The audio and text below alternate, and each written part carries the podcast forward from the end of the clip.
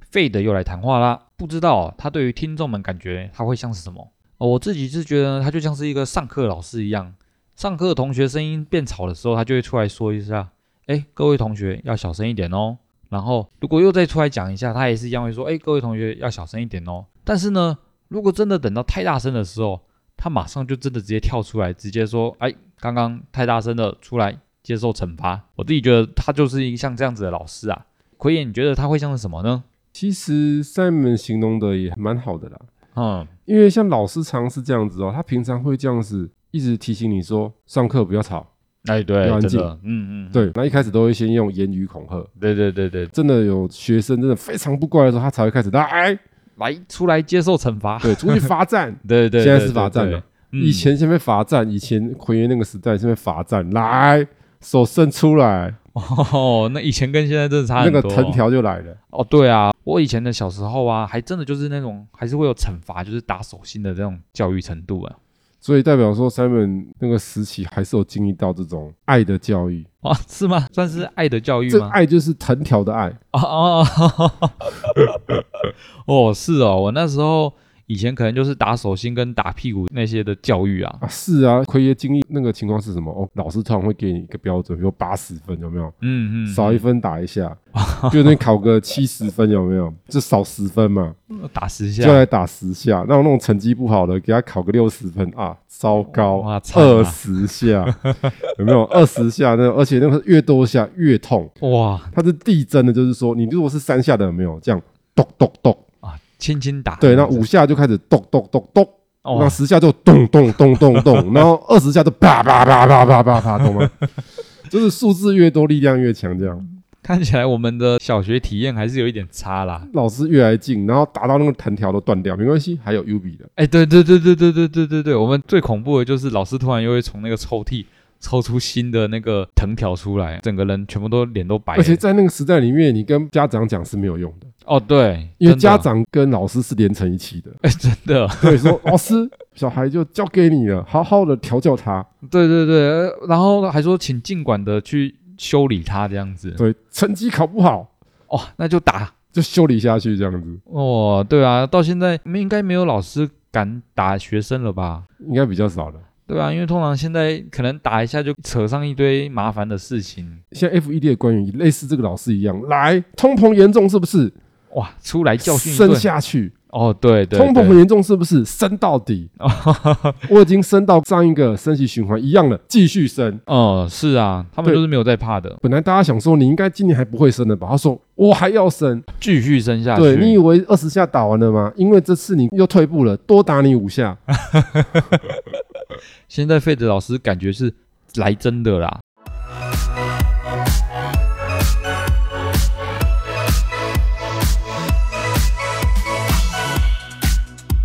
欢迎收听股市爆爆 Podcast，为你带来最劲爆的股市新闻。在这里，我们会分享我们的观点，并聊聊最近的消息。我们会于周日晚间进行更新，欢迎订阅我们的 Podcast，就能接收到最新的内容。或者是到 Facebook 上面搜索“长宇投资”，上面会有近期的盘面解析哦。我们的 YouTube 频道“股市百宝箱”会每周一或周二定期更新实战分析影片。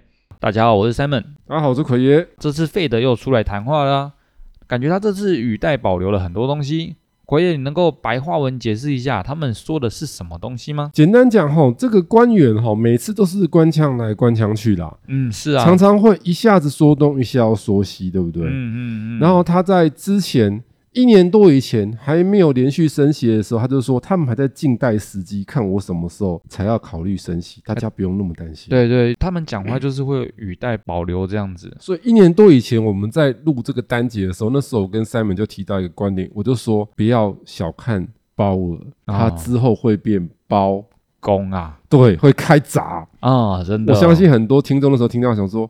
真的假的？他看起来就好像温文儒雅感觉的一个老爷爷，对哎、不对？真的就是一个隔壁邻居，然后脾气很好的老爷爷，对，会跟你这样笑一笑，对不对？嗯，挥个手这样子嗯，嗯嗯嗯，是啊，是啊，是啊然，后结果隔个没多久之后，突然就开闸了，哎、真的，他就说没有办法，因为事态严峻，是啊通膨太严重了，对啊，所以我们只能开始怎样，将那些利率往上升就了。开始升息。嗯，所以，以他当初拥有的无限手套、无限 QE 有没有？嗯嗯嗯，所以果然是无限手套有六颗宝石。哎，真的，复仇者联盟最后那个 BOSS 是不是萨诺斯？嗯，对他啊是，不是摊了一个纸祥子，对，然后整个宇宙的一半的人挂了，呃，对，那是他的愿望， 嗯，因为他认为这个宇宙的人太多了，啊是啊少一半的人才能够好好的生活下去，对不对？对，不然物资会被消耗掉。是所以结果我们看到那个下一集他怎么演的，复仇者联盟一群人去找什么萨诺萨诺斯，斯，就他在某一个星球是不是耕田，嗯，就对是啊，告老还乡的概念。嗯，嗯然后他嗯们想要找到萨诺斯，然后找到那无限手套，重新再弹一次响指把那些人救回来，对不对？啊对啊，结果找到萨诺斯后，发现那个手套怎么了？好像出问题了，毁掉了。对啊，就是萨诺斯说：“我怕再有人再启动这个手套。”他最后还是利用无限手套来一个反向操作，对不对？嗯嗯嗯，所以回过头来，这一个鲍尔是不是同样的道理呢？对啊，他一开始使用他的无限 QE 狂撒钱，嗯，所就以这时候他在利用他的手套做一个反向操作，什么？狂收钱，哎，对，狂收钱，我狂印钱，我就狂收钱，我就狂升息，嗯嗯嗯，对升啊到大家都吓死了，美元一直跑去美元账户，哎不敢去股市，也不敢去什么债市，嗯然后连那个楼市都怎样了，啊，也都出就崩事了。只要经济比较差的国家叫做股债楼山崩，那好像就不太妙不啊，是那个山哦，不是山上的山哦，嗯是一二三的山就是股债楼这三样东一西，起崩，嗯，所以有一个地方非常的惨烈。奎爷在两年多前就跟很多与我们有缘的学员就提醒过了，如果你有任何的亲友有在那边投资，请赶快撤资，那个地方叫做香港。对啊，你发现港股喋喋不休，嗯嗯，楼市喋喋不休，然后我们的那个亚洲华人首富李嘉诚新的案子打七折哎，他很聪明呢，求售，因为他知道市况太差，哼 对赶啊，快七折把钱收一收。嗯，他可以说算是躲过了最惨的危机啊，等于说他这样操作是什么样的概念？就是说他的房子没赚钱的，嗯，嗯，他是嗯靠土地赚钱。是，就是说，对通常建商可能土地会赚钱，房子也赚钱嘛。对啊，他可能就打牺牲打，就是说我盖房子我就。不想赚房子的钱了，嗯嗯，因为嗯房子的利润通常会在三到四成。我们之前有一个代言师讲基泰事件，嗯是啊，他那个大楼卖出去一百二十五亿，他总共赚了五十亿，是不是四成？对对所对，以三成到四成算是合理的嗯利润值。所以他打三折，代表说他房子只赚一点点钱了。哦，他主要是靠赚什么土地啦，土地的钱。所以你知道为什么建商都很有钱的吗？嗯，因为基本上都是稳赚不赔那的，两边一起赚有没有？对啊对对，所以是不是股债楼崩崩崩？嗯对啊，这一连串过来就代表什么意思？大家不要太从表面上去看他们所讲的东西，嗯真的表，面上是不准的。对啊是你要啊，从历史的数据去衡量未来的发展。我们就是要从数据上面才知道它的状况嘛，就比如说，当时我们为什么大胆地预测它会变包工？因为从历史的数据来看，接下来应该就是会要开始升息的时刻。对下修调整了，那同理可证呢，接下来呢，这个事件会议里面他是提到说，好像现在通膨还是有点打不下来，我还要干嘛？又好像又要再升上我去了，我在升息，对不对？对啊各位，don't worry。 ，be happy。大家想说，奎爷，我 happy 不起来，我正在 worry 啊，对不对？可以，那个新闻之前有说，官员们他们会预估二零二四年的利率中位数将要达于五点一趴，就会高于六月预测的四点六趴。哎、哦，高很多，对不对？但是是啊时候、不要听这些，不准。不准怎么说呢？为什么不准呢？不要去管那些数字，数字是人在讲的，永远呢不都准会变啊，。对，永远都会改就变。跟现在台湾在选举嘛，嗯，是选举是不是讲对数字，哎，对啊，永远都会变嘛，嗯嗯，那嗯不重要嘛。哦，但是候选人的一些理念不会变呐、呃不是会变啊，来对变啊去嘛，他一些大的政策理念不会改变嘛。对，回过头来，我们要去在意的是什么？一些跟他们所谈的这种内容，中长期有关系的内容。以我们这一年多来看，FED 应该是有一个一致的看法，在二零二四年开始会进入降息的环节。哎，跟那个他之前讲话的内容不一样呢，有啊，一直都是这样子，只是说降的多，降的少，降的快，哦哦，降的慢。是，所以他对现在谈话是让大家觉得说，我会降的比较慢哦，嗯我会降的嗯比较少哦。嗯嗯嗯，现在谈话是这样，本来是觉得好像降的比较多，对，降比较快。但是各位你要记得一件事情，升息完就是降息的筹码，这是永恒不变的定律。回顾一下这四十几年来美国的利率，它只要有升完之后，后面都是什么？降下来，升降降，升完之后降，然后有一段期间降比较慢，是一九九五年到两千年这一块，它降的很缓慢的嘛，降降降降降降降降的很缓慢，然后才又升起来，再降下来。但是你要发现，来到近代，所谓的近代就是二零零一年之后，这叫近代了。嗯，它就只出现什么升降降升降，因为 Q E 大法来了嘛，哦，对，它是一啊 Q E 就打到快零了嘛，对啊零完之后又升起来，升起来又降了嘛，嗯嗯，所以以它一定又在玩 Q E 大法嘛。嗯，所以它对现在升起来之后，未来一定又怎么样？啊，一定要是这降叫下来用你简单的思维逻辑就知道，以后的最低空间叫做接近零嘛。嗯嗯嗯嗯嗯，对，所以代表什么意思？你不要听他讲的那一些话，嗯，因为未来它就是有一个很大的空间去降息。对，那所以这个降息就是以备不时之需，因为他们自己也很清楚，我用力的升息的背后，有可能导致经济会。出问题对，趋缓或衰退，但是他们不怕，为什么？出事完之后，我再干嘛？再来修补，因为无线手套是不是毁了？是啊，但是发现了什么？可以时空穿梭。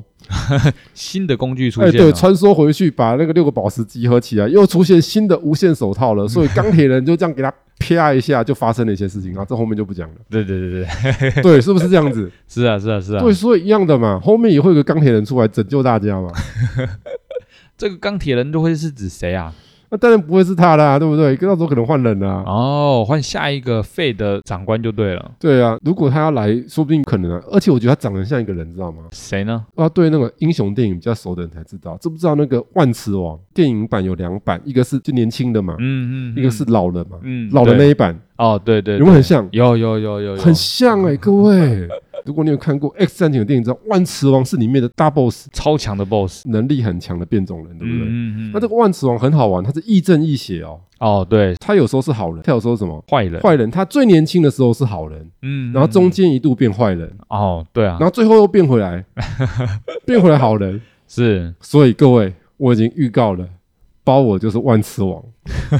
就是会他们的政策就是会反复反复，就对了，所以他之前那边包公之前是不是好人？哎是啊，温和，他中间是不是生生生生，你就想要消灭人类的万磁王？嗯嗯嗯，然后最后又怎么样了？哎你又变好人的他万变磁王佛，心了，对不对？嗯，所以，嗯，大家可以理解我的推测了。包我可能明年之后又变另外一个个性了，哦会不会变和蔼可亲的包爷爷？哎对，感和觉蔼是可很亲有可的能。万磁王回来了。但是奎亚他这样子压不下通膨的原因，是不是因为我们的全球经济一直都是很好很好的啊、因为这个，其实我跟大家讲一些数据啦。哦，其实我们要看数据说话，不能凭感觉说话，对不对？嗯，是，然后我们从几个数据，因为之前通膨最严重的地方是哪里？是美国吗？不是哦，当然不是啊。欧洲，嗯，欧洲很严重。对，那个英国哦，吓死人！哦，连法国、那德国也变蛮严重，所以欧元区的通膨其实是怎样？很恐怖的地是方。蛮恐怖的地方。所以我们来看一下欧元区的情况。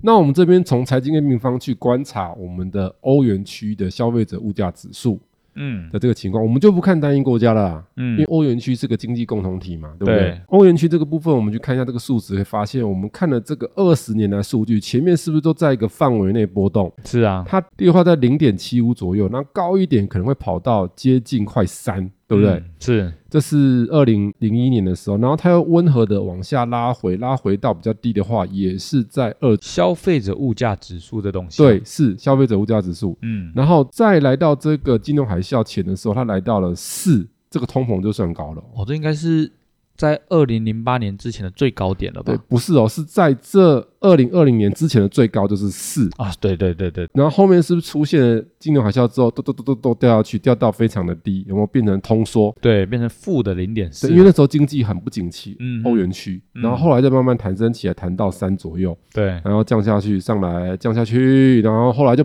哇，对你看到了，我们来看一下二零二二年的状况啊，它这个消费者物价指数达到了十点六二，哎，二三十年来的最高、哎呃，对对对对对，非常夸张的数字。然后呢，现在有下滑，拉回到四点三四，，但是这个四点三四的数值好像也是比历史的过去都还要高，这是来到九月份嘛对对哦对的数字，对对还是很高哎、因为嗯以往的最高是四点零五，嗯零嗯八年七月的时候发生的，对它现在离四点零五还有零点三左右的空间，代表说还是偏高。那我们同时再看一些数据啊，因为我们不会只看这个数据，我们在研究了另外一个数据来跟大家分享一下哈。然后我们这时候来看一下这个失业率，是因为呢失业率跟景气是有很大的关系，因为从总经的数据来讲，消费会影响景气，对不对？嗯，但对啊消费比较末端，就业比较前面，是啊，所以从失业率的角度而言，我们看哦，这有一个好的现象产生，为什么呢？因为我们仔细看哦，零八年是不是著名的金融海啸？是啊，所以爆发金融海啸之前，金融海啸是这个慢慢慢慢正在发生在严重，那时候的失业率是开始哇，我们从零七年开始，我们看到零七年零七年对对对，开始七月之后就一路开始飙升了。对他们应该说那时候的失业率是蛮高的，是很严重，就是它零七年七月以前失业率是一直在下滑的，嗯，是啊，来到六左右，嗯，六点多。但是你要知道哦，八九十十一十二一不是旺季吗？啊，对啊，正常是比较缺工的情况，结果失业率反而反向的怎样增加增了，加？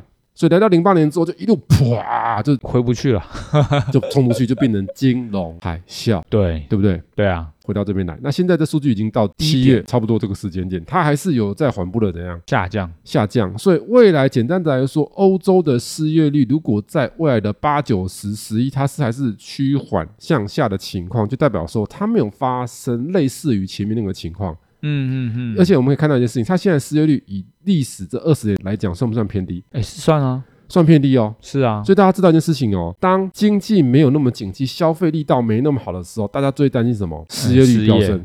对，就代表什么意思？这个市场不是只有大家不敢花钱，老板也不敢花钱，啊，对，只有员工不敢花钱不会很严重，是员工不敢花钱，老板也不敢花钱，那就会很严重，嗯嗯嗯，因为是啊老板要花钱请员工啊，员工，所以呢。员工不敢花钱，这叫做消费端的问题；嗯嗯嗯，老板不敢花钱是什么端的问题？就业端的问题。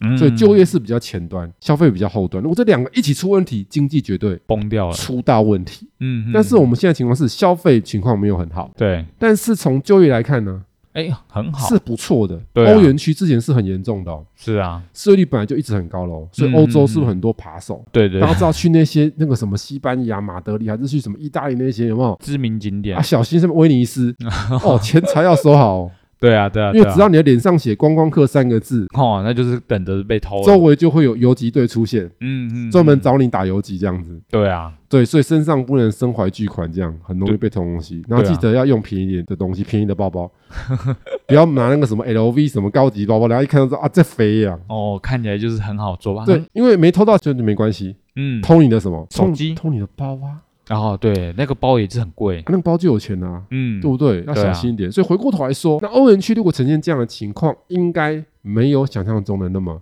严重，严峻。但是呢，官员常常就是会打官腔。怎么样的官腔啊？就是常常说反话，就是他们知道说可能已经没那 么严重，但还说、哦我们还是很严重哦。